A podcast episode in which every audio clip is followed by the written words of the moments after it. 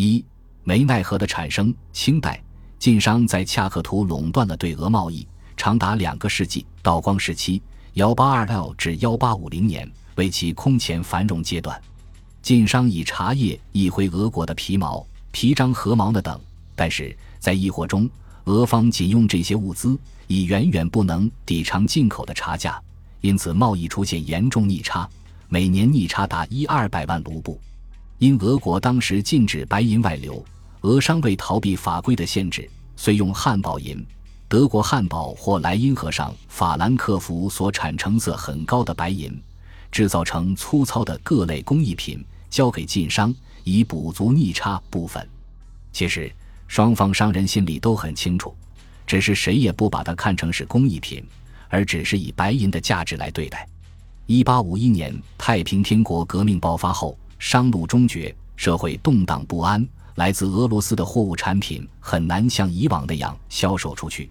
这种情况在1853年太平天国军队北伐攻入华北后尤甚。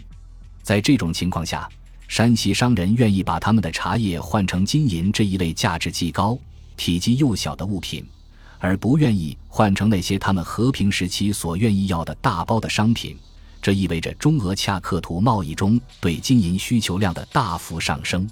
咸丰八年（公元1858年），俄国改变政策，允许以白银进行交易。据当年俄国关税统计，除向晋商输出货物值85.9万英镑外，还输出白银值22.8万英镑，合计为108.7万英镑，其中白银占 2L 百分号强。多少年来？晋商得到的粗糙银质工艺品和白银，一部分运往张家口钱庄，以便汇兑全国各地采办货物；一部分运往原籍晋中各县。为了几千里运输安全，遂在恰克图就地融化铸成了一个个巨块，每块重千斤左右，然后派保镖押运。银块装到特制的多轮牛车上，艰难跋涉运回目的地，一个行程约需三个月。用这种方法。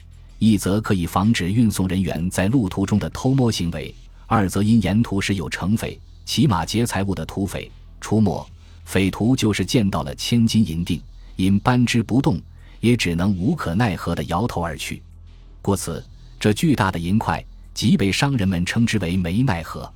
梅奈何在当时是晋商们财源充裕和信誉可靠的象征。